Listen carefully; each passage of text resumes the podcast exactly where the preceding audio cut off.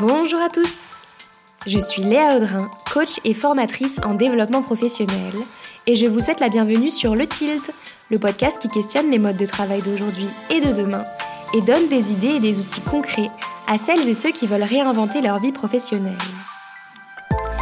En cette période de fête de fin d'année, j'avais envie de vous présenter un outil de découverte de soi, un peu moins terre à terre, quelque chose d'ésotérique qui s'appuie sur les étoiles et le ciel pour vous aider dans votre quête de sens professionnel.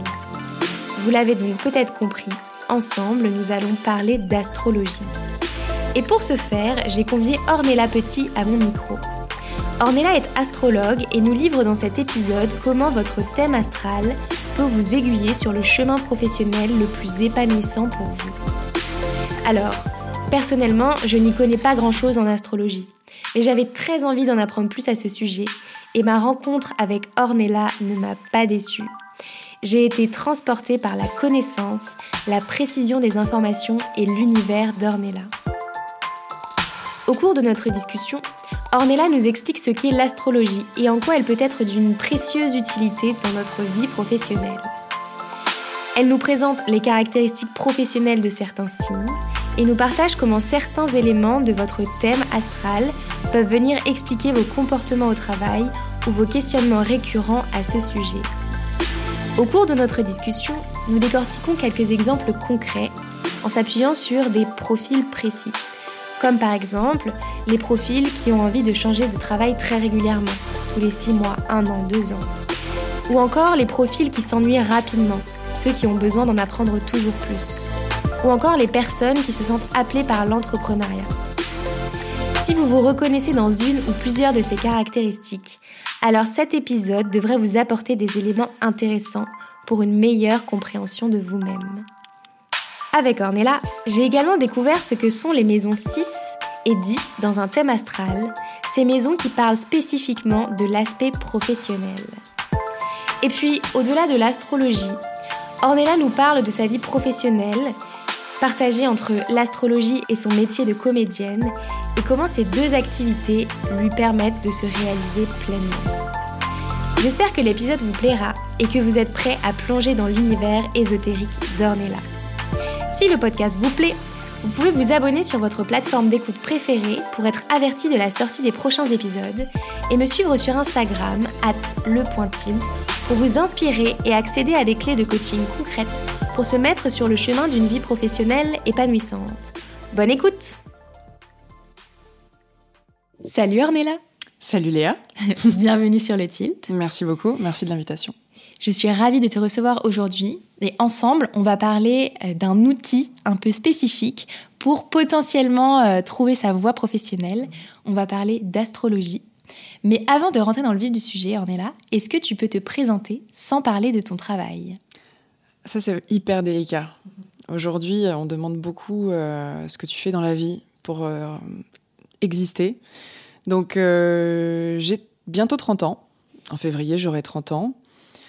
Euh, je suis quelqu'un de très passionné, passionné dans tout ce que je fais, dans tout ce que j'entreprends, et euh, j'ai toujours été amoureuse des mystères. Toutes les questions sans réponse me fascinent, mhm. et je pense que je suis quelqu'un d'assez entier qui euh, qui aime très très fort ou qui déteste tout aussi fort. J'ai mis beaucoup de temps à apprendre la nuance et la demi-mesure. Ça m'a coûté beaucoup parce que j'avais l'impression justement que euh, quand on a des opinions, elles doivent être extrêmement fortes, sinon c'est qu'on manque de caractère. Donc j'ai appris avec l'âge justement à être un peu plus nuancée. Et euh, voilà, je pense que ce qui me résume bien, c'est ça, c'est le côté passionné. Hmm. Et du coup, quel a été ton parcours professionnel euh, jusqu'à maintenant? J'ai fait un bac ES d'abord, parce que pour faire passer la pilule à mon père euh, de faire un métier euh, artistique, euh, je me suis dit, bon, il faut que j'ai une bouée de sauvetage. Et j'étais douée en langue, je voulais faire du journalisme. À l'époque, j'avais un blog sur, sur Skyblog qui faisait des critiques de films, des critiques de séries. Et je me disais, tiens, peut-être qu'un jour, je pourrais, je pourrais écrire pour, je sais pas moi, à l'époque, c'était Studio Ciné Live, il y avait Première, des magazines comme ça de cinéma. Et j'ai fait une licence d'anglais pendant un peu plus de six mois Pas plus longtemps parce qu'en fait j'étais malade et j'ai pas pu tenir parce qu'en même temps que ma licence d'anglais, j'étais au cursus de formation de l'acteur du cours Florent. Mhm. Je faisais les cours du soir la première année et en fin de compte, j'ai stoppé ma licence d'anglais pour ensuite me lever complètement dans les études de théâtre mhm. avec la bénédiction de mon père justement parce que à la base je, il voulait pas que je fasse ce genre de métier parce que c'est pas rentable, c'est casse-gueule, c'est un métier très difficile où on n'est jamais sûr de gagner sa vie. Voilà. Et, euh, et en fin de compte, euh, comme j'étais malade à ce moment-là et qu'il sentait bien que ma passion se tournait vers les arts, vers la musique et euh, le théâtre, j'ai décidé de lui dire que j'arrêtais tout. Et il m'a dit, écoute, je crois que tu as raison. Ça, ça a été la plus belle reconnaissance. Génial. Ça a duré trois ans, cette, cette formation. J'ai fait un stage aux États-Unis dans une école de cinéma pendant deux semaines intensives à Los Angeles. C'était incroyable. Je me rappellerai toute ma vie. Et puis, à la suite de ça, j'ai pris un job alimentaire. Pendant euh, cette période, je travaillais sur scène, je jouais dans des spectacles. Et euh, j'ai décidé au bout d'un moment, quand je m'ennuyais dans mon job alimentaire, même si c'était à temps partiel, j'ai décidé que je voulais plus gaspiller mon temps mmh. À faire quelque chose dans lequel, euh, même si je m'amusais un petit peu, que je travaillais avec des collègues sympas, ça me représentait pas assez. Je sentais que je pouvais pas m'exprimer suffisamment dans un domaine qui me correspondait totalement.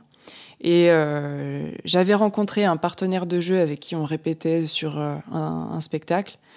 Et en fin de compte, cette personne m'a fait mon thème astral un jour parce qu'on avait des passions communes. On parlait de voyage astral, justement, de spiritualité, euh, d'entité, de plein de choses. Et finalement, sa manière de m'amener mon thème astral, lui qui n'avait pas forcément beaucoup de connaissances, mais qui était passionné aussi quand il en parlait, et eh ben ça m'a fasciné.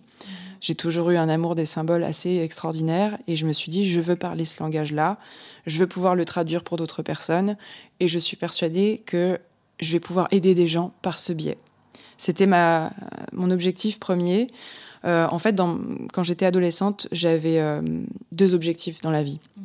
J'avais émis deux objectifs. Le premier, c'était de divertir les gens qui m'entouraient. Le deuxième, c'était de me prouver qu'il y avait une vie après la mort. Hmm. Et en fin de compte, euh, j'ai fait les deux. Euh, c'est incroyable. oui, j'ai fait les deux. Je me suis prouvé à moi-même. Je ne demande pas à ce que les gens me croient, mais euh, je me suis prouvé à moi-même qu'il y avait une vie après la mort. J'ai diverti des personnes autour de moi et je compte bien continuer.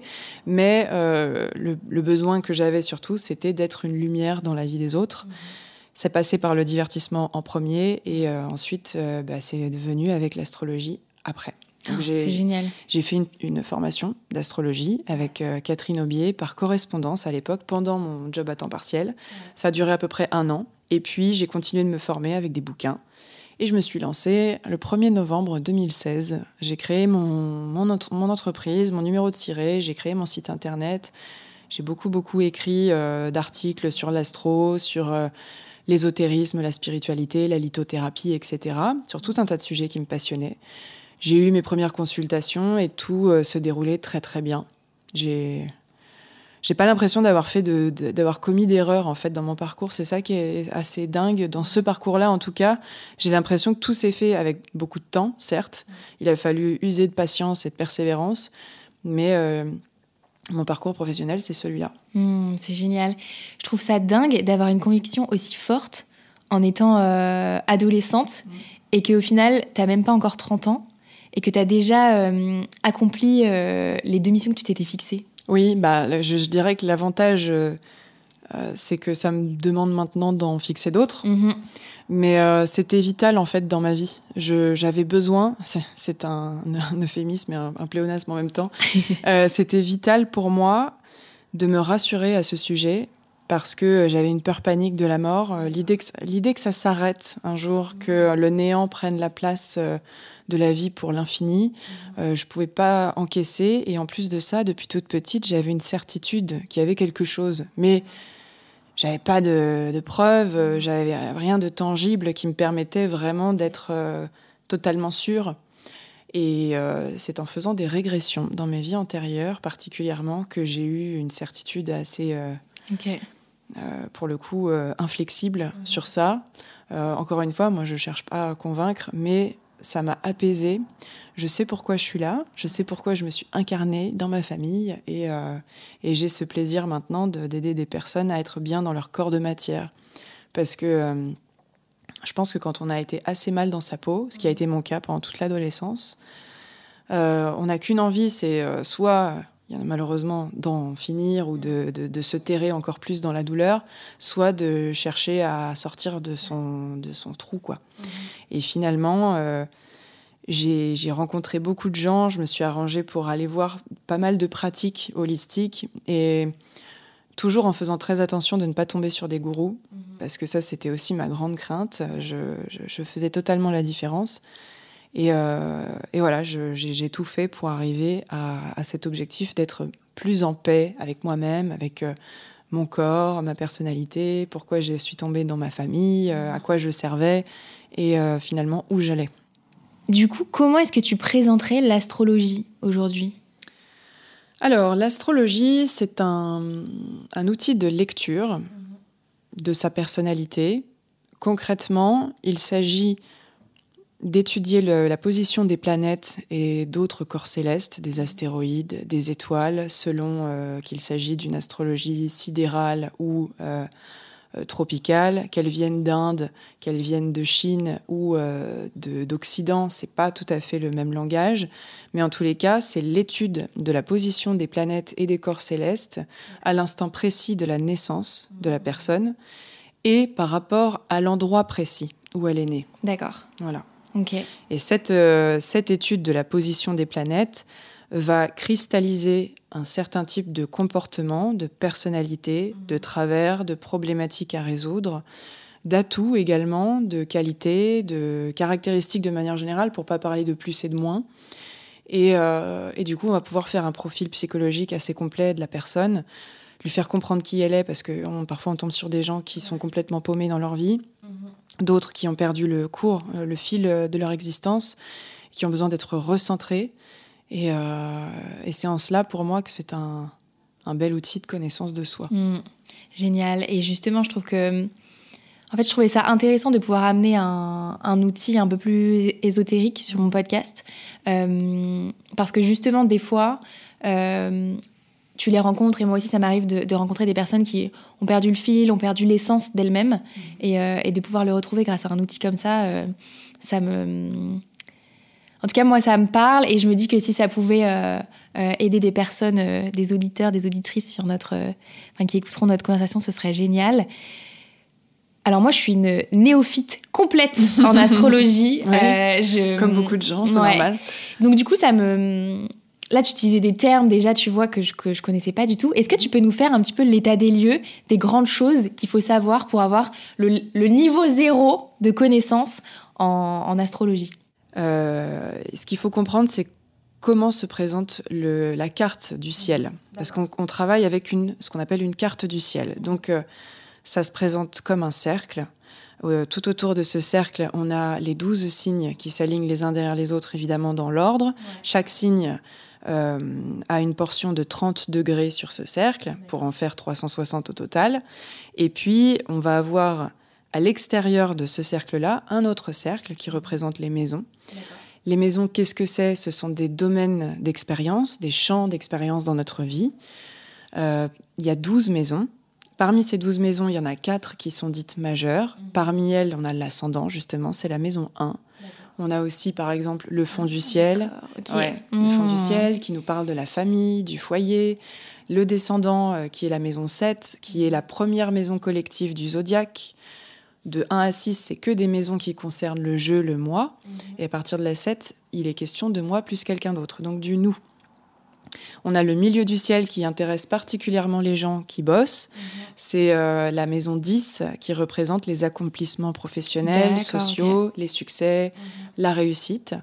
Évidemment, dans ces deux cercles, on va avoir les planètes qui vont se placer en fonction de notre moment de naissance. Mhm. Euh, donc, euh, on aura les planètes, on aura des astéroïdes, on aura des points fictifs. Euh, des points donc qui sont vides de matière mais qui sont obtenus par des calculs, par exemple. Et le plus important, mais que malheureusement les gens qui ne connaissent pas n'étudient jamais. On, on, leur parle toujours de leur signe solaire, de leur ascendant et de leur signe lunaire, mmh. comme si ça s'arrêtait là. Le plus important, en fait, c'est les aspects. Les aspects, ce sont les relations qu'entretiennent les planètes entre elles au moment de ta naissance, ou bien euh, à d'autres instants si on fait une étude de transit, par exemple. Mais les transits, c'est euh, l'étude du mouvement euh, actuel des planètes par rapport à ton thème astral. Alors, ça veut dire que dans un travail avec l'astrologie, tu peux avoir un premier travail qui est celui de ta carte du ciel, du ciel natal. Quand, ouais, quand tu nais. Et ensuite, tu peux aussi utiliser, dans un moment de transition, etc., la position actuelle oui. Des étoiles. On peut faire ça. Ok. On peut faire ça. Et euh, en fait, ce qui est intéressant de noter euh, sur les aspects, c'est que selon les angles que mhm. forment les planètes entre elles, on va avoir des relations plus ou moins favorables ou dissonantes qui vont générer des blocages, mhm. générer des difficultés.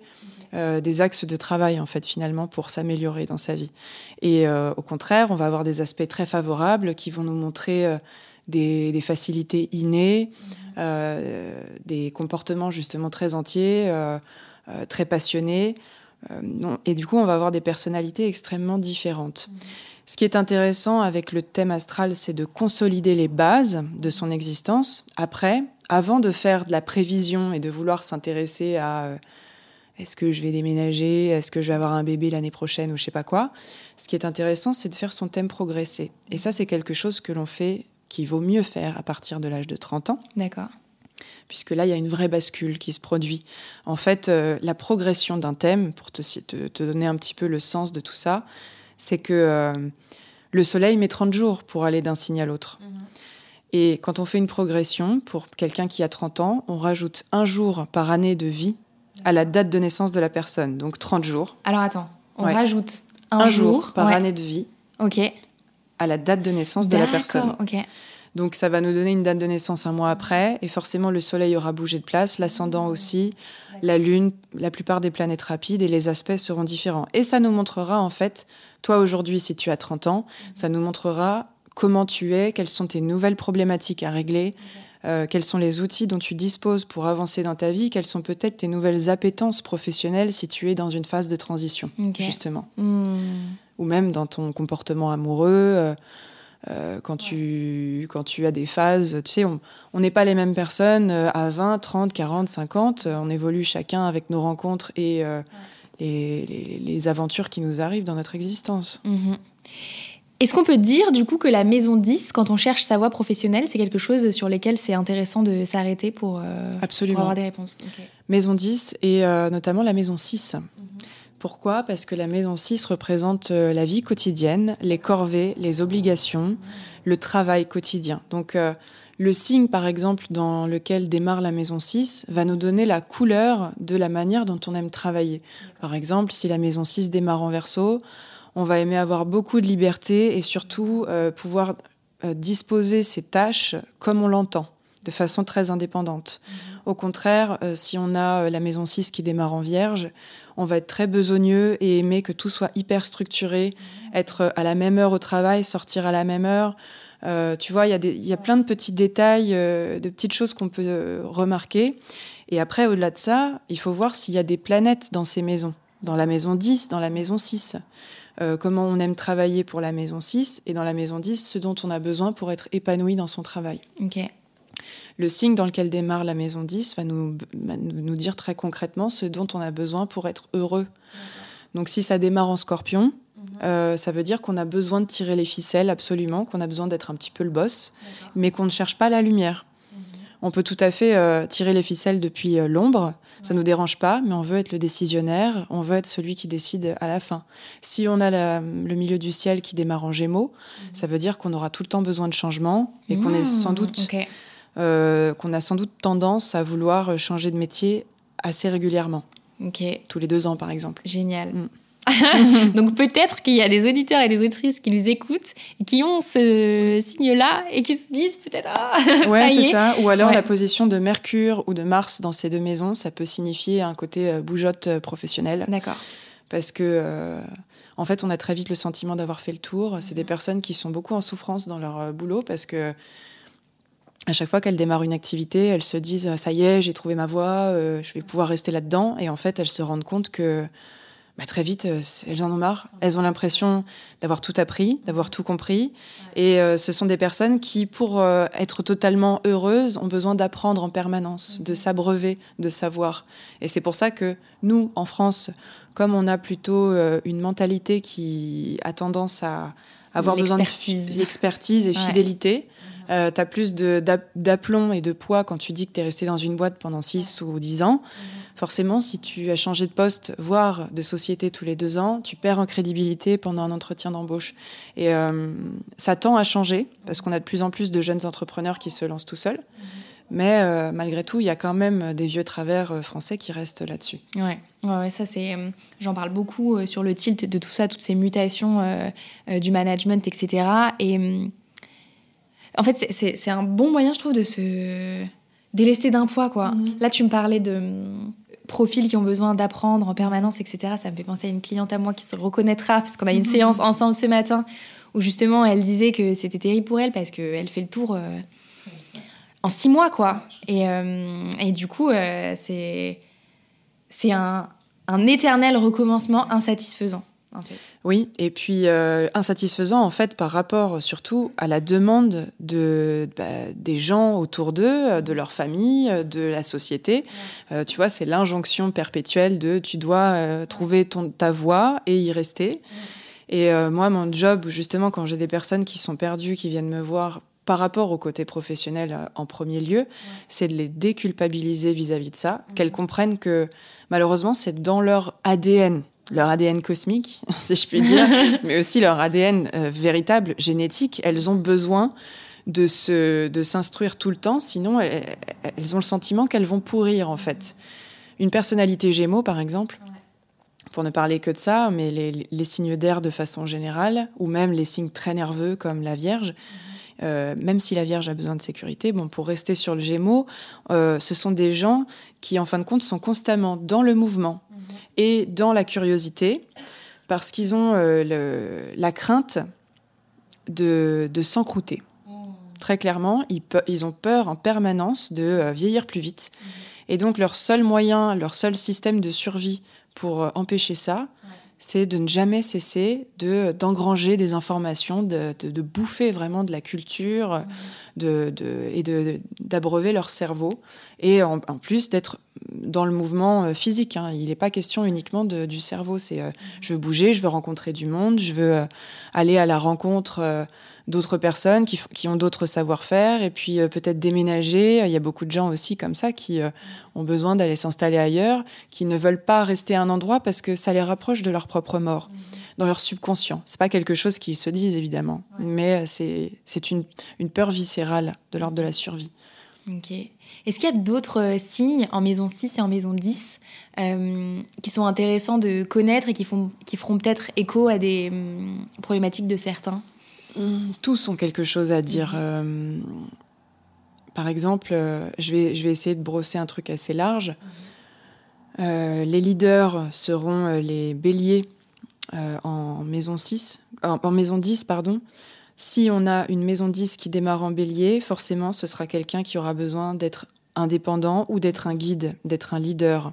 De même avec un milieu du ciel qui est en lion. Euh, si on a une personnalité euh, poisson en, maison 10, ce sera quelqu'un qui aura besoin à tout prix de se rendre utile. Euh, si elle ne fait pas quelque chose qui a du sens, mhm. comme les taureaux par exemple, si ça n'a pas de sens pour eux, ça ne marchera pas. Mhm. ou alors, il y a aussi, par exemple, la Vierge, quand elle était en, en maison 10, ça sous-entend qu'elle a tendance à se dévaloriser en permanence. Ça, ça montre des personnalités qui peuvent avoir des, beaucoup de capacités, mais qui refusent euh, catégoriquement de les voir, euh, qui préfèrent euh, constamment se dévaloriser aussi par peur justement d'attraper le melon. Ah oui. Elles préfèrent se mmh, déprécier tout le temps. Ouais, elles préfèrent mmh. en permanence se dire non non, je suis pas bien, je suis pas assez bien. C'est pas vraiment pour chercher le compliment, pas dans ce cas-là en tout cas, mais c'est pour se dire je veux pas basculer du côté obscur de la force. Et, euh, et, pour la, la maison 6, euh, il y a à apprendre de tout et de tout le monde. Hein. Quelqu'un qui est... Ah si, intéressant, quelque chose de particulier. Euh, quand on a la, le milieu du ciel en Capricorne, ça veut dire que déjà on se met des objectifs à très très longue échéance. Là pour le coup, c'est quelqu'un qui va être hyper stable dans sa manière d'envisager sa carrière. Il sait pertinemment que l'objectif qu'il voit est très lointain, Ouais. mais ça prendra le temps que ça prendra, mais il ira au bout. Ça peut prendre 10 ans, 15 ans, 20 ans. Ça, c'est des personnalités un peu comme euh, Elon Musk, tu vois, qui Mhm. avait en tête euh, quelque chose de très précis. exceptionnelle, Une euh, vision. il a tenu quoi. C'est ça, il a tenu. Euh, je ne sais pas, j'ai pas vérifié. Je pense pas forcément qu'il est le milieu du ciel en Capricorne, mais par contre, à mon avis, c'est un signe qui a beaucoup d'importance dans son thème de façon générale. Et, euh, et si par contre on a la maison 6 qui démarre en Capricorne, ça veut dire vraiment que euh, on ne vit que par le travail. Et du coup, C'est euh, peut-être ma maison du coup. bah, c'est- c'est c'est des gens qui le vivent assez mal finalement euh, parce qu'ils sont pas très bien compris des autres. Euh, ils peuvent euh, manquer de fun dans leur tête, en tout cas avoir l'impression d'être pris pour des, des rabat-joie. Mais eux sont tellement stricts, ils ont une hygiène de, de pensée. C'est même pas une hygiène de vie, c'est une hygiène de pensée. On doit être honnête, on doit faire bien, on doit faire ceci, on doit rentabiliser. Que c'est beaucoup de pression et d'exigence sur leurs épaules. C'est vraiment pas facile pour eux de d'entreprendre l'existence de cette manière-là. Hmm, D'accord. Et comment est-ce que tu résumerais du coup que euh, l'astrologie est un bon outil de connaissance de soi et une bonne base pour se reconnecter à soi? Déjà, ce qui est intéressant, c'est que quand on fait faire son thème par une astrologue, c'est quelqu'un qui ne nous connaît pas, à moins que ce soit une amie. euh, et là, on peut peut-être éventuellement douter de, sa lucidité. Mais bon, moi, quand j'étudie un thème, j'étudie pas la personne, j'étudie la carte. Donc, de façon très pragmatique et euh, entre guillemets scientifique, parce que je peux pas non plus dire que c'est de la science, mais euh, c'est un outil complètement objectif. Il n'est pas question de br- brosser les gens dans le sens du poil, ça n'a aucun intérêt. Il vaut mieux être très clair sur ce qui va et ce qui ne va pas. L'intérêt quand on est un astrologue aussi, je pense avec de l'empathie, c'est qu'on sait très vite comment il faut s'adresser à telle ou telle personne. Il y a des gens qui ont besoin qu'on leur rentre vraiment dans l'art, on le sent assez vite, euh, voire même rien qu'en écrivant l'analyse qu'on va préparer, euh, qu'on va dire à- à la personne. Il y en a d'autres qui ont besoin d'être très épaulés, très, très accompagnés, vraiment, de, qui plutôt, euh, au lieu de, de, de se faire insulter, tu sais, comme un coach sportif Ah ouais. hyper mauvais, t'es qu'une merde, ça, ouais. ça marche pas, ce que tu fais, c'est nul. Non, au contraire, ça va être, c'est bien, La douceur, euh, la voilà, la rondeur, douceur, la rondeur, vraiment euh, être, euh, être là pour souligner tout ce qu'il y a déjà de bien Mm. et montrer avec beaucoup de douceur les points dans, de, de travail.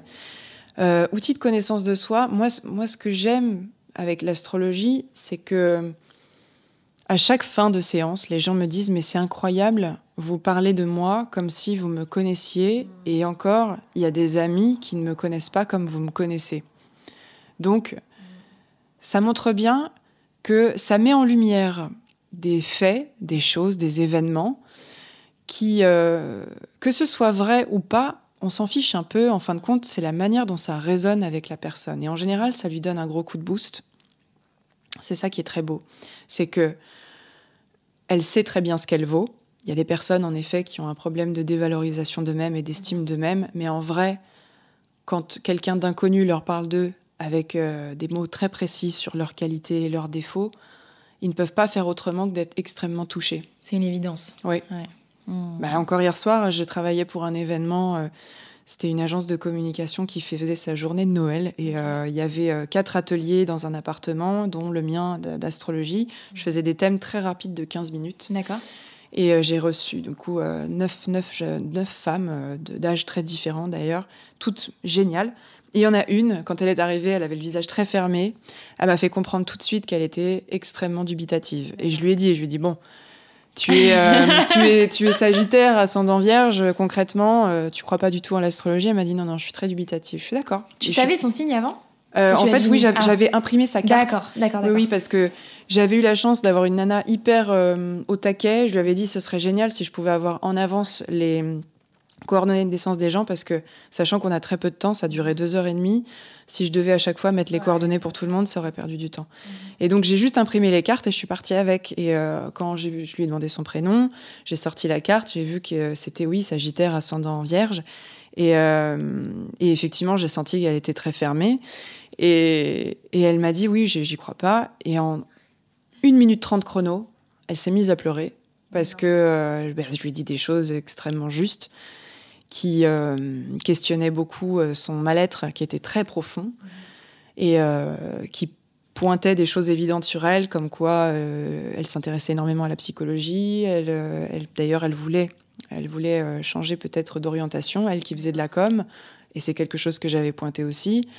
Elle m'en a pas parlé, j'ai parlé de rapport au corps euh, difficile et euh, ça la concernait. Et donc ça, malheureusement, ça touche vraiment en plein cœur.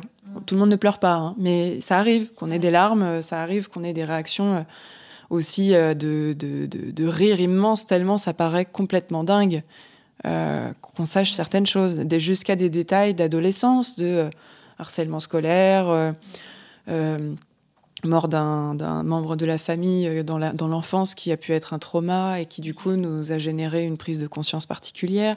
Même sur les troubles de santé, mhm. on peut savoir euh, les profils, les tendances en fait. Euh, c'est un peu comme une analyse génétique quelque part. on a tous un, profil qui est plus apte à générer des maladies peut-être, je sais pas moi, du sang ou bien des maladies ORL et pour parler des maladies ORL, par exemple, ça c'est un truc assez fou. Chaque fois que j'en parle, que j'ai des personnalités qui sont très marquées par le taureau, on va voir si tes euh, auditeurs et auditrices seront concernés. Mais quand on est très marqué par le taureau, donc ça ne concerne pas forcément le signe solaire, ascendant ou lunaire, eh bien, euh, on peut justement avoir eu tendance à faire beaucoup de problèmes ORL dans son enfance, parce que le taureau est un champion des non-dits, il ne s'exprime pas, c'est un taiseux. Donc quand il y a quelque chose qui ne va pas, il garde pour lui parce qu'il veut pas déranger, il veut pas voilà. Et donc il faut s'imaginer que symboliquement, ce qu'il garde en lui pourrit dans sa gorge et vient euh, générer des infections au niveau des oreilles, du nez euh, ou de la gorge. Et ça fait beaucoup de, d'angines, de, rhinos, d'otites, mmh. sinusite, etc. Est-ce qu'il y a d'autres choses comme ça, de signes en particulier, qui reviennent souvent? Comme de signes en ben, particulier Là, tu disais par exemple ceux qui ont quelque chose de taureau dans leur thème ou très fort. Mhm. Souvent, il y a quelque chose au niveau de la sphère ORL qui se ah, passe. Mais tous, les, tous les signes ont quelque chose justement de précis en rapport avec le corps. Bah déjà, en fait, tous les signes de feu, euh, on parle d'un tempérament bilieux avec le feu parce que ça représente la force physique, le muscle, le cœur, tu vois, l'énergie vitale. Euh, tous les signes d'air, c'est le rapport à la tête et à la communication. Donc, euh, pourquoi tu dis ça euh, Moi, je suis un signe d'eau, je crois. Ouais, peut-être. C'est lequel le signe d'eau? Moi, je suis cancer. T'es cancer. Oh, la nostalgie. Oui. Ah la, douceur, les larmes, tout ça, la ah mélancolie. Les larmes. Tu pleures beaucoup. Oui, il pleure beaucoup parce qu'on se. C'est comme ça que le cancer se nettoie. Euh, et qu'il se vide de, ce qui le touche, euh, il pleure beaucoup. Il y a des gens, ils disent rien, ils se vident pas, ou alors ils vont au sport, ils tapent dans des sacs de frappe. Les cancers, ils pleurent beaucoup. Moi, je suis ascendant cancer, donc je sais. Mmh. Ça, c'est une question que j'ai pour toi. Est-ce que, alors, encore une fois, euh, c'est quelque chose que j'ai dû entendre plusieurs fois et du coup, j'en ai fait une croyance, mais est-ce que c'est vrai que l'ascendant est plus fort que le signe principal? Moi, je non. Je, absolument pas. L'ascendant représente le paraître, le masque social. C'est la façon dont les autres nous perçoivent en premier sans nous connaître. Il arrive que l'inverse se produise, mais globalement, ça montre euh, ce que tu, c'est ce que tu dégages en premier. Et euh, il y a aussi une autre croyance qui dit que euh, plus on avance en âge, plus on se rapproche de son ascendant. Ça aussi, c'est complètement con. Vraiment, c'est. C'est dit, les amis, arrêtez de croire ça. ça n'a aucun sens. Non, non, on se rapproche pas de son ascendant. Euh, et, le signe solaire, c'est le moi profond. C'est ce vers quoi on tend. Et c'est ce qu'on est profondément, mais que parfois on a du mal aussi à, assumer ou à mettre en place parce que bah, c'est notre valeur forte. Donc ça veut dire c'est un peu c'est un peu le moment où on doit décider de qui on est. Et par rapport tout à l'heure à ta question sur les fragilités euh, des différents signes, mhm. les signes d'eau vont être extrêmement, euh, vont somatiser beaucoup. Mhm. euh, somatiser, je vais, je vais dire, on ne sait jamais pour ceux qui ne savent pas, c'est le fait de traduire des mots de l'esprit ou de l'âme, quand on est triste, malheureux, quand on a des émotions, dans des mots du corps. Et donc, euh, pour le scorpion, par exemple, ça va se jouer au niveau de la sphère sexuelle. Donc, tous les, organes sexuels, la femme va avoir des problèmes de cycle, euh, des cycles perturbés, des kystes ovariens, de l'endométriose. Parfois, elle générera des soucis après euh, avoir vécu peut-être des événements douloureux, d'abus. bon, ça, c'est des exemples, mais il y a plein d'autres choses, des infections. Les hommes, peut-être, auront des soucis érectiles ou testiculaires, je ne sais pas. Et le cancer, moi, je parle de ce que je connais euh, en plus, parce que ça me concerne vraiment personnellement. Le cancer, c'est le rapport à l'œsophage et à l'estomac. Et donc, euh, euh, quand il y a quelque chose qui lui fait du mal, mhm. quand il est triste, quand il est abîmé, quand il est fatigué, quand il souffre, quand il est inquiet ou nerveux, il va avoir une sensation de boule dans la gorge ou de pierre dans l'estomac et il va avoir des problèmes avec euh, son appétit, des troubles de l'appétit. Il va manger beaucoup s'il est triste ou s'arrêter de manger complètement si, euh, euh, je sais pas, il est inquiet ou en plein deuil ou stressé.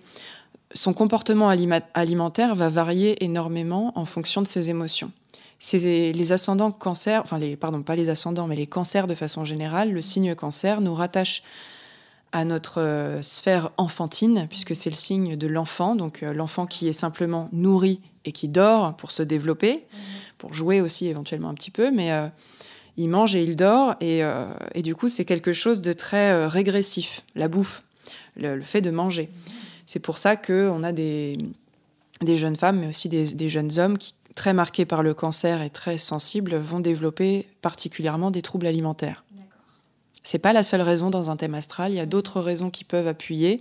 Si on en a deux, des indices d'ailleurs, ça permet vraiment de statuer sur ce truc-là. Euh, un autre indice euh, serait euh, une conjonction entre Vénus et la planète Cérès. parce que là, Vénus qui représente le plaisir, le plaisir, le fait de se lever. Vraiment, faut imaginer euh, du coup Aphrodite ou Vénus sur une méridienne en train de bouffer du raisin toute la journée. voilà, c'est ça. Et eh bien là, la notion de plaisir est restreinte par Cérès, qui euh, est la déesse des moissons et qui euh, régit le, le, bon sens. Et donc la juste mesure, où il n'est pas question de manger trop ou de faire trop. Il est question de faire juste ce qu'il faut. Et donc la notion de plaisir, elle est emprisonnée, elle est euh, empêchée par euh, Cérès qui est donc en conjonction dans un thème, ça veut dire qu'il y a moins de 10 degrés d'écart entre ces deux planètes. Elles sont très très proches. Donc il faut imaginer que Cérès prend dans ses bras euh, Vénus jusqu'à l'étouffer complètement et la, culpabiliser de, manger et d'avoir du plaisir. Voilà. Ah C'est fou, hein? C'est incroyable. Mm. C'est Bon, alors déjà, je suis hyper euh, interpellée par ce que tu dis. Et ce qui me. Ce qui m'interpelle aussi, c'est euh, la fluidité avec laquelle tu parles de tout ça. Tu as l'air de tellement bien connaître ton métier. Et encore, euh, j'estime que j'ai énormément de choses à apprendre.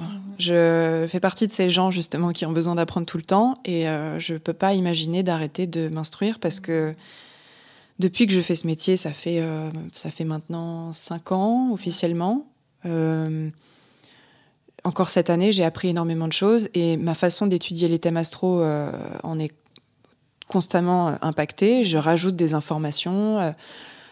dès que j'apprends quelque chose et que j'arrive à le vérifier, parce que parfois je préviens des personnes, je dis ah, il y a ce truc-là, j'aimerais voir avec vous. je ne suis pas forcément tout à fait sûre de ça. En général, c'est une information que je teste. Euh, la personne, si elle me dit, bah oui, en effet, c'est totalement ça, je valide et je me dis, ok, ça, je peux avoir confiance en ce que j'avance. Donc forcément, c'est un peu comme un, scientifique qui, dans un labo, euh, fait des tests. Euh, il, parfois ça marche, parfois ça rate. il avance, il avance, et puis en fin de compte, après, il peut être sûr et faire des conclusions avancées. Et oui, je suis, hyper passionnée dans ce que je raconte et j'aime raconter des histoires. À la base, mon métier, c'est ça, c'est de raconter des histoires autant par euh, la musique, le chant que par euh, le théâtre. Et j'ai ce plaisir-là aussi, euh, quand j'ai mes consultations qui durent une heure ou une heure trente, j'annonce toujours au départ que je vais faire voyager la personne à travers son thème.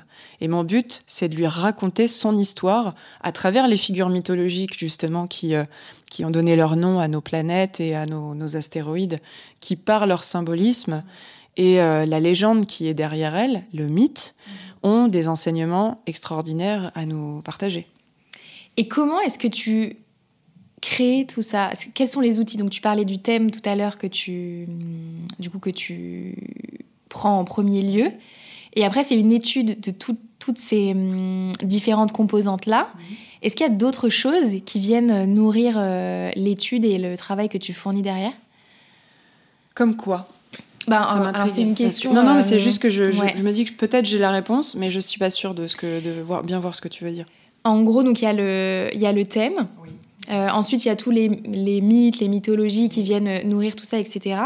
Est-ce qu'il y a d'autres choses qui viennent euh, nourrir l'analyse? Évidemment, il y a le facteur temps. Ok. Qui d'ailleurs est beaucoup plus présent dans l'astrologie chinoise, puisque c'est dans leur mode de pensée euh, d'associer le temps à l'espace, mhm. qui est complètement étranger chez nous. Le facteur temps, c'est-à-dire intégrer une étude dans son époque. Et ça, c'est quelque chose que j'évoque beaucoup avec les personnes qui viennent me voir, qui sont nées dans les années 90, parce que euh, il faut comprendre que les planètes tournent à une vitesse différente. Il y en a certaines qui sont très éloignées de nous, qui vont mettre plus de 100 ans euh, à faire le tour du Soleil. Donc c'est énorme. c'est très long. c'est énorme, c'est-à-dire que il y a des planètes, donc Pluton par exemple, qui ne retrouvera jamais sa place initiale euh, dans ton thème elle ne retournera jamais là où elle était à l'instant de ta naissance parce que euh, elle met plus de 200 ans à faire le tour du soleil. Donc, euh, tu vois, on parle souvent en astrologie du retour de Saturne. Saturne, euh, je crois que c'est tous les 7 ans, si je me souviens bien, là j'ai un petit doute, mais c'est tous les 7 ans ou tous les 9 ans, elle va retourner à sa place initiale et c'est ce qui va générer un besoin de se poser tout un tas de questions sur sa vie, de se dire bon bah j'en suis où, qu'est-ce que je veux. C'est pour ça qu'il y a les fameuses crises de la quarantaine. À 28, 27, 28 ans, il y a un BINS où on se demande ce qu'on fait mhm. et où euh, il y a forcément un facteur de maturité qui arrive. Et en fait, les planètes, on a des planètes dites comportementales. Donc ça, ça représente le Soleil, la Lune, Mercure, Vénus, Mars et Cérès un petit peu. Je précise qu'en astrologie, on considère le Soleil et la Lune comme des planètes, même si ce sont des satellites. Euh, c'est pas euh, c'est pas du tout une erreur de ma part. C'est vraiment le terme astrologique. Et euh, donc ces planètes comportementales vont avoir un impact crucial dans notre vie de tous les jours. Et ensuite, toutes les autres planètes d'après, ce sont les planètes dites générationnelles et collectives. Donc elles dépeignent particulièrement une époque il faut savoir que Uranus, par exemple, elle a été découverte pendant la hum, révolution industrielle. Et donc, elle porte en elle le, je dirais le, comment dire, le patrimoine de cette époque. Mhm. C'est-à-dire qu'Uranus, c'est la planète des grands accidents. C'est la planète du progrès, de l'avenir, de la technologie, mhm. De, de, la rébellion aussi, du fait de euh, transformer les choses, euh, euh, de rendre comment dire, de mécaniser le monde. Et euh, par exemple, Neptune, c'est la planète euh, de, la rêverie, des illusions. Et il faut savoir que toutes les personnes qui sont nées dans les années 90, elles ont Uranus et Neptune en conjonction, dans, donc collés, hein, collés serrés, dans le signe du Capricorne. C'est ce qui explique pourquoi nous sommes une génération virtuelle. Parce qu'en fait, Uranus, le progrès, le futur, se retrouve collé serré avec Neptune, qui est la planète du rêve, mais notamment des illusions. Et donc, toutes les deux se retrouvent dans le signe du Capricorne, qui est le scientifique, donc qui aura tendance justement à faire avancer en permanence euh, cette notion de progrès, mais qui nous, en fin de compte, qui nous désancre du réel. C'est pour ça qu'on est tous dans cette mouvance particulière, on se sent happé par tout ça, par le, côté virtuel, les réseaux sociaux. Euh, euh, les, ordinateurs. Il faut, il faut à tout prix avoir une connexion Internet partout où on va pour son travail. On ne sait jamais pour les mails. On estime plus possible aujourd'hui euh, de partir un petit peu loin sans avoir un téléphone avec soi pour prévenir ou je ne sais quoi. Euh, ça fait partie de notre génération. Et la génération d'après, ces deux planètes se sont séparées. Elles ne sont plus en conjonction. Donc eux, en fin de compte, n'ont pas connu la bascule. Nous, on a connu la transition entre le 3310 et euh, la virtualité. Ça, oui. et après, on peut parler aussi de nos parents ah, qui, eux, avaient encore une configuration différente et c'était le grand, le grand changement. quoi. ouais. Je chambre parfois mon père. Je me suis rendu compte que tu as vécu plus de la moitié de ta vie sans Internet. c'est fou, mais effectivement, je pense que dans une vie, ça te chamboule un complètement. Et puis, attends, c'est mon arrière-grand-mère qui connaissait les voitures à cheval et euh, qui a découvert euh, après la machine à laver. Euh, les, enfin, j'allais dire les trains, non pas du tout, mais les, je sais pas, les, le Concorde qui avance à une vitesse folle, c'est monstrueux. Est-ce qu'il y a justement une concordance aussi comme ça qui expliquerait potentiellement que notre génération est une génération qui zappe les jobs? Oui, parce que justement, cette, euh, ce côté virtuel mhm. n'ancre pas dans l'espace, dans la, dans la Terre. Nous, euh, on est complètement dans la stratosphère. Très clairement, c'est de ça dont il euh, s'agit. il n'est plus question d'avoir un job pour euh, comment dire nourrir sa famille euh, et puis euh, survivre. La question de la famine, ça n'existe plus, en tout cas dans notre civilisation. Les, priorités ont changé. Et aujourd'hui, on parle d'épanouissement au travail. Avant, non, ça n'existait pas. Il s'agissait juste d'avoir un job et surtout de bien le garder parce que si tu le perdais, tu mettais toute ta famille dans la panade. tu savais pas si tu allais en retrouver un de sitôt. Euh, le, monde du travail change parce que les, priorités changent. Et aujourd'hui, euh, je pense qu'il y a aussi, euh, on, fait partie aussi d'une génération qui est beaucoup moins bosseuse en fait quand même, parce que on intègre cette idée que, je parle d'un point de vue général bien entendu, mais on intègre cette idée qu'il faut à tout prix qu'on soit heureux tout de suite, qu'on obtienne le job de nos rêves tout de suite. Euh, quand on fait des études, on a des exigences salariales énormes tout de suite parce qu'on estime qu'on a bossé.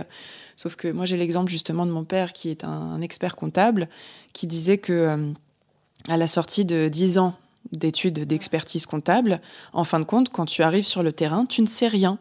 Tu dois tout réapprendre parce que tu n'as été que dans la, dans, la théorie pendant toutes ces années et tu, tu réalises que le terrain, le métier n'est pas comme ça.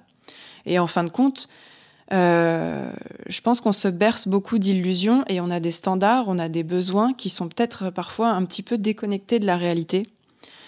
Euh, je ne dis pas qu'il ne faut pas rêver, parce que je suis pourtant euh, la première à, à chaque fois à, encourager mes clients et mes clientes à se lancer dans l'entrepreneuriat si c'est leur désir, s'ils en ont marre. J'ai beaucoup de gens autour de moi qui en ont marre de la sphère salariale où ils se rendent compte qu'ils sont des pions et euh, souvent c'est le ras-le-bol de travailler pour les désirs de quelqu'un d'autre qui les dérange. Mais euh, je crois qu'il faut aussi garder à l'esprit que le job, même si on veut trouver le job de ses rêves, c'est pas forcément 100% euh, de bonheur et euh, de, joie et de félicité. Euh, moi, pour, pour faire ce métier et arriver à être maintenant de plus en plus reconnu et apprécié par ce que je fais, ça m'a coûté des années de travail. Ça m'a coûté cinq ans. Où j'ai avancé longtemps en travaillant 7 jours sur 7 et euh, en faisant pas mal de sacrifices. Et euh, je regrette pas, mais c'était pas, c'était pas facile tous les jours parce qu'en plus, quand tu travailles seul, t'as personne pour te dire que ça va avancer dans la bonne direction. Mm. Tu sais pas. Ouais. Moi, je dis, je dis souvent ça, c'est que, en fait, pour trouver sa voie pro, il faut trouver un domaine, quelque chose qui soit assez fort pour accepter l'autre 50% de merde qui vient avec. Dans tous les cas, il y aura toujours 50-50. Mais si le 50% de bon, il, est, il te prend au trip, il te porte, etc., bah les 50% euh, relous qui viennent avec, tu les supporteras beaucoup mieux que un 50% d'à peu près OK. Quoi. Mm. Et, euh, et je te rejoins complètement là-dessus. Et je me demande si justement, ce genre de choses, on peut le voir dans les thèmes, tu vois Est-ce qu'il y a des, hum, des, des je sais pas comment t'appelles ça, des données? Ouais, ouais. Des données, des informations. Ouais. Est-ce qu'il y a des informations où tu peux euh, justement voir ça dans les thèmes? Dire quelqu'un qui acceptera euh, potentiellement plus d'être dans le salariat ou quel... Ouais Oui, on peut le voir parce que euh, on voit qu'il y a des personnes qui sont très résilientes, par exemple, et d'autres pas du tout. Mmh. On voit qu'il y a des personnes qui sont bah, justement, si on, fait, si on fait un thème natal, on peut voir quelqu'un qui, au contraire, est très cadré, qui a la tête sur les épaules et qui se voit avancer dans une direction. Et puis parfois, en faisant un thème progressé, on se rend compte qu'il y a une mutation euh, totale. La personne a un gros pétage de plomb nécessaire et obligatoire finalement pour se réaligner dans la deuxième phase de sa vie, qui va être plutôt euh, d'être à l'écoute de ses besoins. Euh, qui jusque-là était enfouie parce qu'elle elle voulait répondre aux standards de ses parents, qui peut-être lui ont dit tu dois réussir, tu dois pas nous foutre la honte, il faut que tu aies un bon job, voilà. Et ces, ces exigences familiales, sociétales qui pouvaient peser sur ses épaules, eh bien oui, on peut avoir des infos qui nous disent pendant tout ce temps, tu as fait ce qu'on attendait de toi, et maintenant, là, c'est l'heure de la grande révolte. Ce qui fait souvent d'ailleurs très peur aux gens parce qu'ils ont l'impression de, de, partir un peu dans tous les sens. Donc euh, ça les structure d'ailleurs de faire leur thème, mhm. progresser, parce qu'ils se disent, OK, euh, il y a une raison à ce que je ressens, ou j'ai l'impression d'avoir envie de partir dans n'importe quel côté, j'ai envie de dire merde à tout le monde et à tout, euh, j'ai envie de tout laisser tomber, et c'est quelque chose qu'ils doivent traverser justement pour épurer, pour apprendre à dire non, peut-être, parce qu'il y en a, il y a plein de gens qui ne savent pas. Mhm. Tous les jours, j'en ai en, séance, qui par peur de l'abandon, justement, vont dire oui à tous les services qu'on leur demande. Et en fin de compte, se retrouvent euh, épuisés mentalement, moralement. Euh, voilà. Ouais. Et hum, ça me fait, en fait, ça me fait complètement écho. Hier, j'étais en formation et on a parlé de, hum, d'un autre outil qui s'appelle le ProcessCom. Donc, ça n'a rien à voir.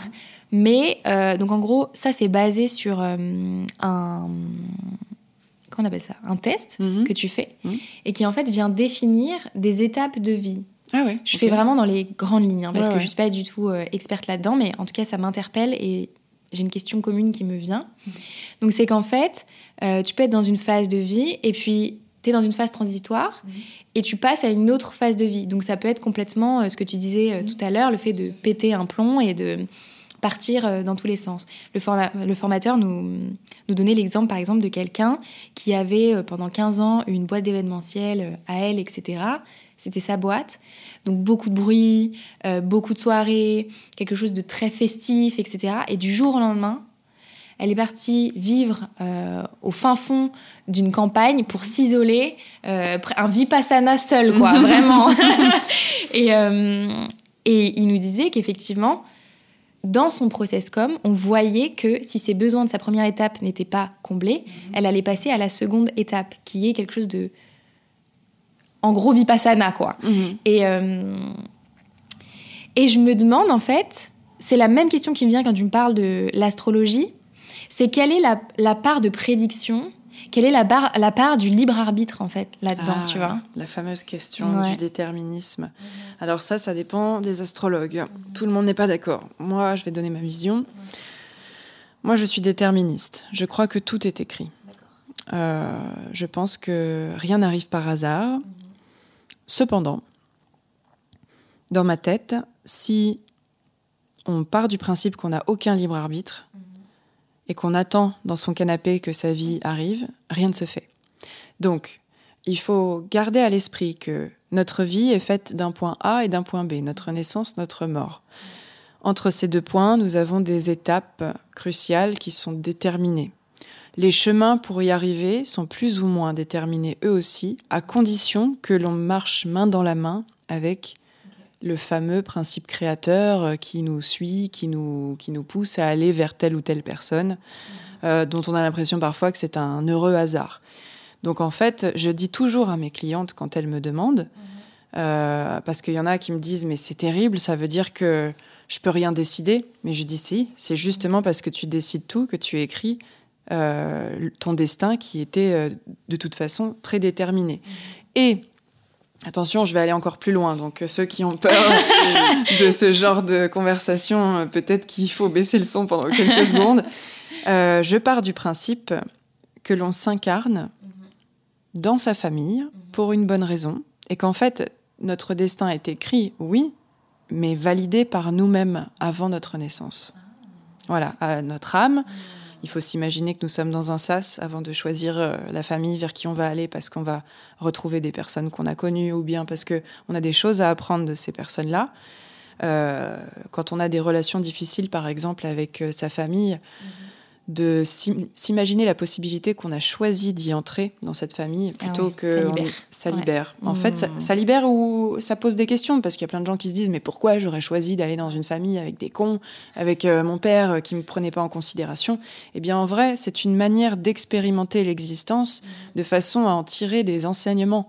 Soit on est assez fort pour euh, tirer le bon, les bonnes justement euh, les, bonnes conclusions et d'avancer, d'avancer, d'être en paix, de faire la paix, de apprendre le pardon éventuellement, mhm. soit au contraire on reste euh, cloîtré euh, dans son aigreur et sa colère. Mais ça c'est l'âme qui le décide. Et c'est ma c'est ma vision des choses, partagée par beaucoup de gens. Et dans ma tête, oui, je suis déterministe, le destin est écrit, mais par soi-même en tant qu'âme. Mhm. Et donc, euh, effectivement, il ne faut pas s'arrêter de vouloir faire des choix. Euh, on va me dire, oui, d'accord, mais euh, si tout est écrit, alors pourquoi on continue de se planter et d'avoir des échecs? Mais parce que ça aussi, c'est nécessaire. Et les échecs, la vision qu'on a d'eux est complètement subjective. Ce qui va être un échec pour l'un sera une réussite pour l'autre. La manière que l'on pose euh, la manière dont on pose notre regard sur un échec dépend de notre exigence, dépend de notre objectif premier. Mais en vrai, tous les échecs nous emmènent quelque part. Tandis que de ne rien faire, de ne rien tenter, euh, c'est régresser. Quand on, quand on reste à sa place, on stagne, voire on régresse. Tandis que quand on teste quelque chose, peut-être qu'on ne va pas là où on aurait dû ou là où on aurait estimé devoir aller, mais ça nous met sur la voie de quelqu'un d'autre peut-être, euh, ou d'une prise de conscience qu'on n'aurait pas eu autrement. Mhm.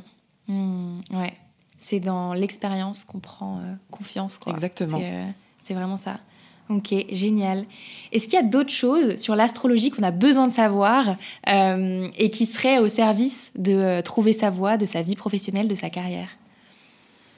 Il y a plein de choses. en fait, Évidemment, dans une étude de thème astral, moi j'ai une partie qui est réservée à l'orientation professionnelle, où j'étudie tous les indices du thème et ensuite je fais des, des hypothèses, toujours. Euh, même pour quelqu'un dont je connais le métier, je fais des hypothèses par rapport à ce qui me paraît le plus juste pour elle. Mhm. Et ce qui est très intéressant, c'est que souvent, j'entends un petit rire de l'autre côté du téléphone et je demande pourquoi, euh, pourquoi tu rigoles? Parce que je tutoie toutes mes clientes maintenant et tous mes clients. Elle me dit bah c'est fou, euh, c'est quelque chose que je voulais faire avant, mais euh, bah j'ai abandonné l'idée parce que euh, c'était trop compliqué ou j'avais peur des études, etc. Donc c'est intéressant de voir que parfois il y a des chemins aussi qui sont abandonnés, mais qui sont dans les cordes de la personne, que parfois elle a décidé de ne pas visiter et qu'elle va peut-être reprendre bien plus tard. Donc il y a plein de choses à voir. Il y a ce qu'on appelle les maîtrises. Donc ça c'est un peu plus compliqué. C'est quand chaque planète régit un signe. Et donc, quand une maison démarre dans un signe, il faut qu'on trouve le maître de la maison. Donc, alors attention, la maison. un petit exemple. Ouais. la maison 6 démarre en verso. D'accord. On cherche le maître du coup de la maison 6. Mhm. Donc, si elle démarre en verso, ça veut dire qu'on cherche Uranus. Uranus, dans le thème, il faut le chercher. Il va être peut-être en, euh, je sais pas moi, maison 11, et en taureau. Et ben, ce positionnement, en cherchant à chaque fois les maîtres des maisons, ça va nous donner des informations supplémentaires sur le rapport au travail euh, de la personne.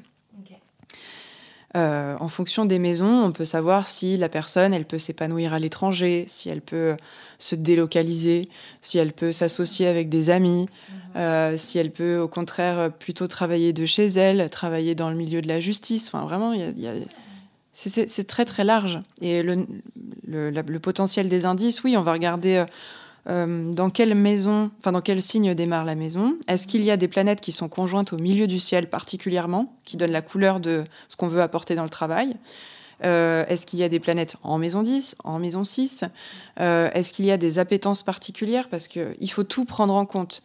Par exemple, si une personne a plus de planètes dans la partie basse du thème, ça veut dire que c'est plutôt quelqu'un d'introverti qui veut pas trop se mettre en avant, en principe, qui préfère euh, rester en sécurité chez elle. Euh.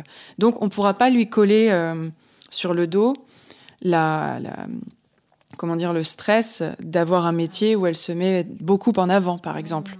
Il faudra étudier les autres aspects. Il y a très peu d'influenceurs qui doivent être.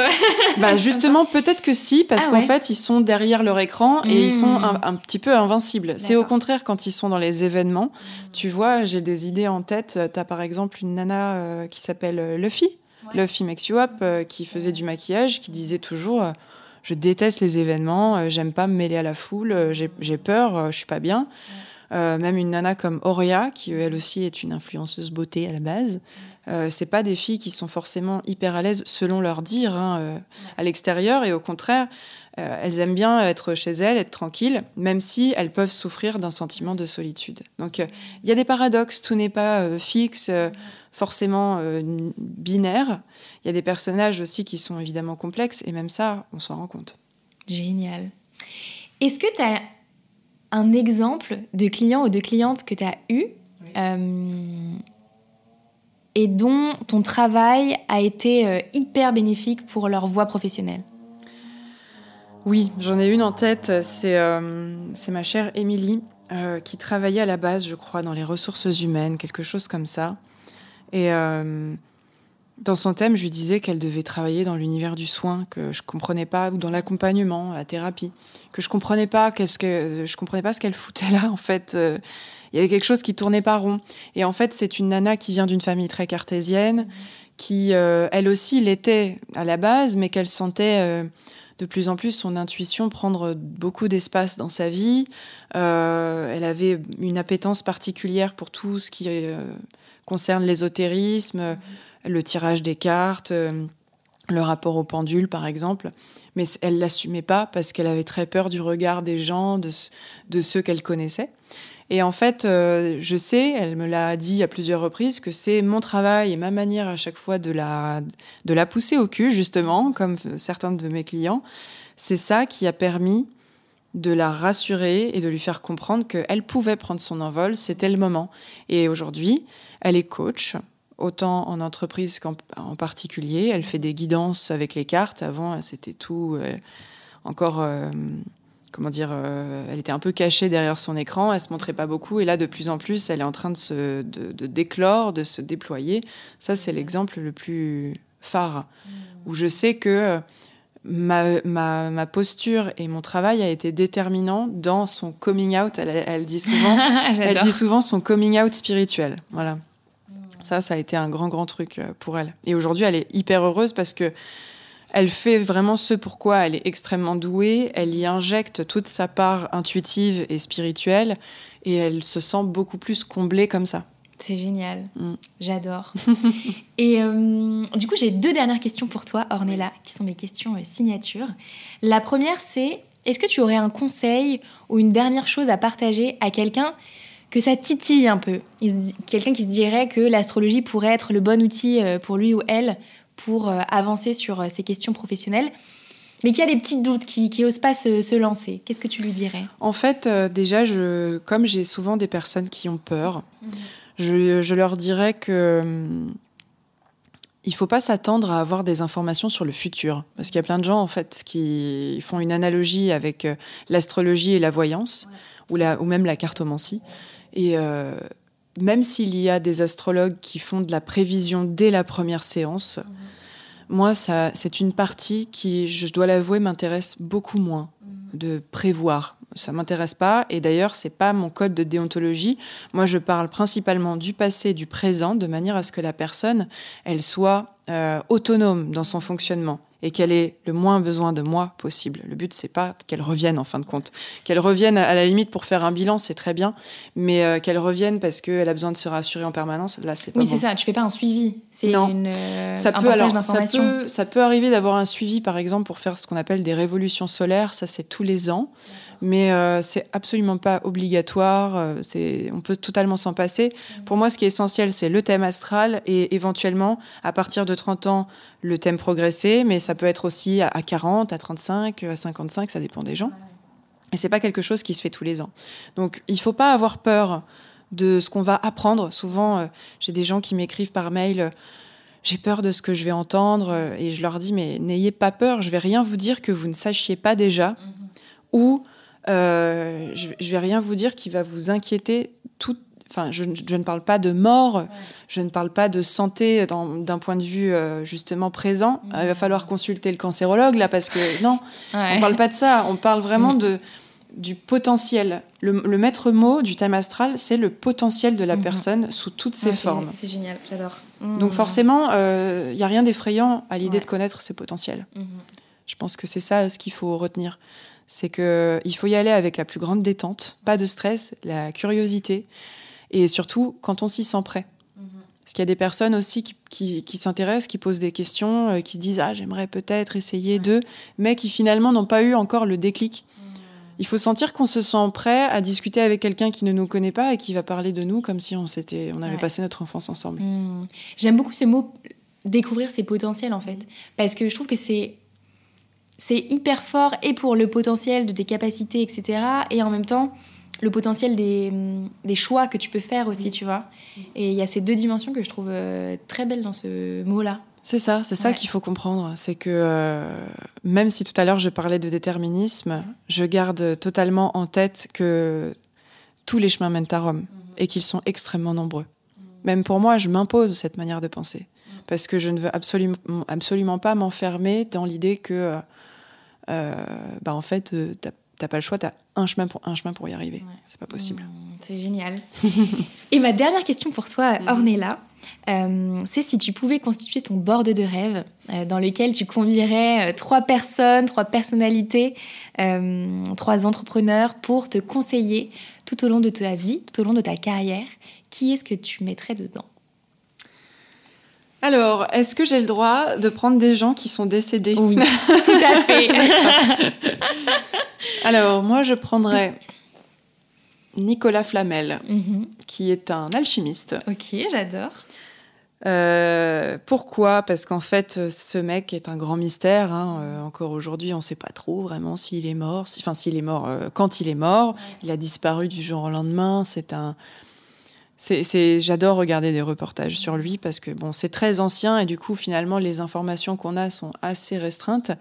Mais son, sa fonction, c'était d'être alchimiste. Donc, son rôle, c'était de trouver le moyen de transformer le plomb en or. Donc euh, ça passe par plusieurs étapes et l'alchimie, c'est un... Même si c'est une, une fonction, une activité euh, concrète, il y a beaucoup de philosophie là-dedans et beaucoup de mystères par rapport au procédé justement pour parvenir à changer le plomb en or qui est caché partout, partout en France, dans nos vitraux de cathédrales. Euh, Il y a plein d'éléments euh, justement de, de physique-chimie. Euh, pour le, le lion vert, je crois que ça parle de cuivre. Enfin, j'ai un, doute là-dessus, mais bref, c'est passionnant. Et Nicolas Flamel, pour moi, c'est déjà son nom sonne extrêmement bien. Il y a quelque chose de très sonore Ils dans en- son attends, identité. Ils en parlent dans Harry Potter, non? Euh, oui, mais oui, oui. Et je crois, je, de suite, je... je crois que dans Harry Potter, d'ailleurs, Ouais. parce que je j'avais regardé sa bio et je suis tombée, au lieu de tomber sur la- le vrai, je suis tombée sur le, le Nicolas Flamel d'Harry Potter. Et euh, il est né vers euh, 1500 et quelques. Et dans le film, ils disent qu'il est mort en 1992. Ce qui est impossible, bien entendu. Mais en fait, l'idée, c'est que Nicolas Flamel, il aurait justement réussi à euh, constituer la pierre philosophale. Donc, c'est le but ultime pour être capable de transformer tout métal en or et d'obtenir la vie éternelle. Ok, génial. Donc, avoir un type comme ça dans mon entourage, moi, j'avoue que ça me passionne un petit peu. Et c'est un, un mystère à résoudre. Exactement. Et ça, euh, bah, ça, ça me met des étoiles dans les yeux directement. La deuxième personne, ce serait Jessica Alba, qui est pour moi euh, un exemple euh, fantastique de self-made woman, qui, euh, en tant que comédienne, j'ai toujours trouvé excessivement mauvaise. Mais vraiment, c'est pas une bonne comédienne. C'est-à-dire que elle est, elle est très très télégénique. Elle est magnifique. C'est une beauté divine. Et le problème pour moi, c'est qu'un acteur, il doit être différent dans tous ses rôles.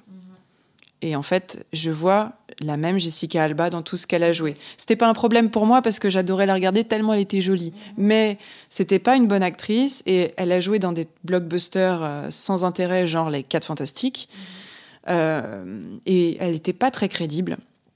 Et cette fille a réussi à hum, sortir du lot. Euh, Elle était très jeune quand elle a monté sa société euh, Honest Company et je pense que beaucoup ont dû lui rironner, lui dire que ça marcherait jamais. Et elle a monté un empire et je trouve qu'elle est admirable pour tout ce qu'elle a fait. Euh, c'est un vraiment c'est un exemple. Et dans un autre registre, la troisième personne, eh bien justement, euh, c'est encore quelqu'un sorti du, de nulle part. Et eh ben c'est Nabila. Nabila Vergara aujourd'hui, qui pour le coup est très très moderne, qui s'inscrit vraiment dans cette époque moderne euh, de virtualité, des réseaux sociaux, etc. On est passé d'une bimbo euh, qui, qui sans repère, qui a tout fait pour qu'on la remarque parce qu'elle avait justement cette vision. Elle fait partie de ces, enfants qui savaient dès le départ qu'ils voulaient être connus, célèbres. et ça, c'est quelque chose. À chaque fois, ça me. C'est fascinant. Oh, ça me fascine vraiment. C'est quelque chose mm. justement qu'on peut voir aussi dans l'état mastro, ça, le fait de euh, vouloir être célèbre de n'importe quelle manière, mais être connu. Et, elle est fascinante. Et d'ailleurs, je faudrait que je faudrait que j'étudie son thème. Je pense que je ferai ça sur mon, compte Instagram bientôt. Je proposerai des, aspects euh, d'étudier son thème. Et euh, oui, elle est passée de ça, d'une famille cassée. Mhm. Elle est très touchante parce que euh, elle est particulière. Elle a commis des erreurs. Elle avait très très peu de culture et elle a, elle a été décriée partout. Elle a, elle a eu une force. elle se fait mais assassinée par les médias. Elle a eu une force mentale incroyable de s'en sortir. Il y a eu son mhm. affaire de, de, dispute qui a mal tourné avec son, son copain à l'époque.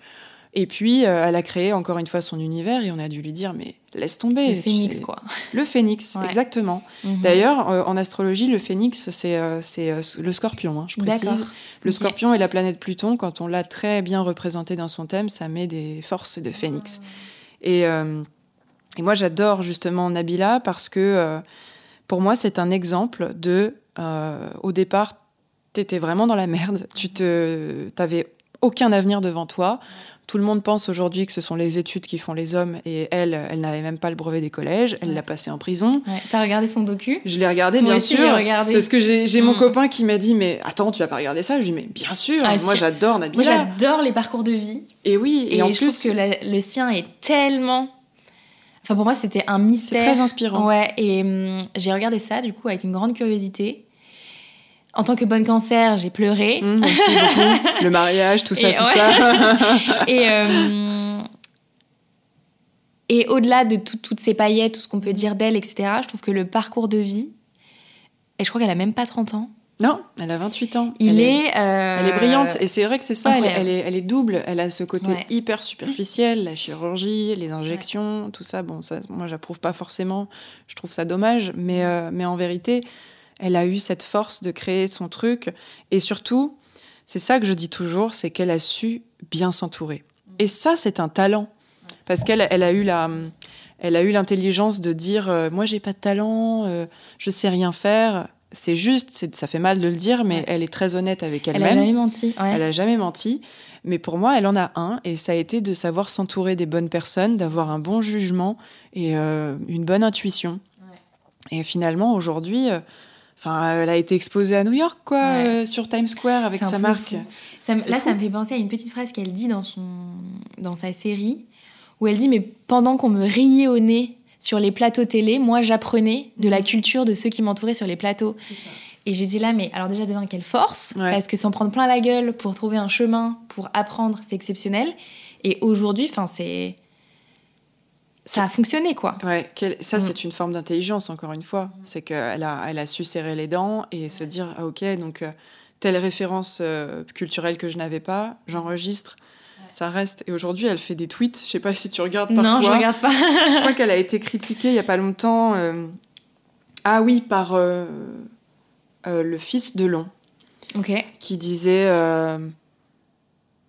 je sais plus, ah, on l'invite, on l'a invité sur les plateaux, euh, c'est pas normal ou un truc comme ça. Et euh, elle, elle a dit, et oui, il y a des gens qui n'ont pas besoin d'être des fils d'eux pour être invités sur des plateaux. Je sais plus si c'était invité sur des plateaux, mais c'est un truc du genre où, euh, en fait, elle, elle, elle, avait mis un hashtag d'ailleurs à la fin, self-made, tu vois, un truc comme ça. Elle s'est faite toute seule, on peut pas lui enlever, c'est sûr. C'est fou. Quel, alors, ce board, Hein Ce board est exceptionnel. Nicolas Flamel, Jessica Alba et Nabila. Cosmopolite. Hein. On adore. Génial. Verso, qu'est-ce que tu veux que je te dise Génial. Où est-ce qu'on peut te retrouver, Ornella, et où est-ce qu'on peut euh, potentiellement faire appel à toi pour une consultation d'astrologie?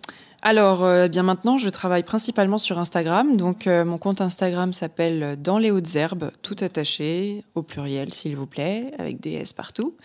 et puis, mon site internet, bien sûr, dans leshautesherbes.com. Euh, c'est là où, où tout a commencé, où j'ai un petit peu euh, créé ma petite légende à moi. Et euh, dessus, vous avez mes coordonnées, mon adresse email, mon numéro de téléphone. Donc c'est assez facile de me joindre. Même sur mon site, il y a toutes mes prestations qui sont détaillées. Donc après, je réponds très très vite. Je suis hyper réactive parce que je supporte pas d'attendre quand j'ai besoin d'une réponse rapidement. Donc du coup, quand quelqu'un me demande quelque chose pour pour un, rendez-vous quoi, hmm. même s'il y a de l'attente, je, je, réponds vite. Je réponds vite pour dire que pour tel truc, il y a de l'attente. Hmm. Malheureusement, c'est ça peut, ça peut, être ça la réalité. Génial. Eh bien, écoute, merci énormément, euh, Ornella, pour euh, toutes ces informations. J'ai hâte de le réécouter, à tête reposée, pour vraiment prendre toutes les infos et, euh, et me poser là-dessus. Et j'espère que ça aura aidé et créé quelques petits tilts chez nos auditeurs et chez nos auditrices pour euh, plus de bien-être professionnel. Merci à toi, c'était un plaisir, vraiment. à bientôt. À bientôt. Merci beaucoup d'avoir écouté cet épisode du Tilt. J'espère que ma discussion avec Ornella vous aura plu et vous aura apporté des clés de compréhension concrètes pour mieux appréhender l'astrologie et en comprendre l'intérêt pour votre vie professionnelle. Et comme vous êtes encore là à m'écouter, c'est certainement que cet épisode vous a plu. Alors n'hésitez pas à m'envoyer un petit message sur Instagram at pour me dire ce que cet épisode vous a apporté et me partager où vous en êtes professionnellement. C'est toujours un plaisir de vous lire. Vous pouvez également vous abonner au podcast sur votre plateforme d'écoute préférée. Apple Podcast, Spotify, Deezer, bref, là où vous m'écoutez, pour ne pas louper la sortie des prochains épisodes. Merci encore pour votre écoute et à bientôt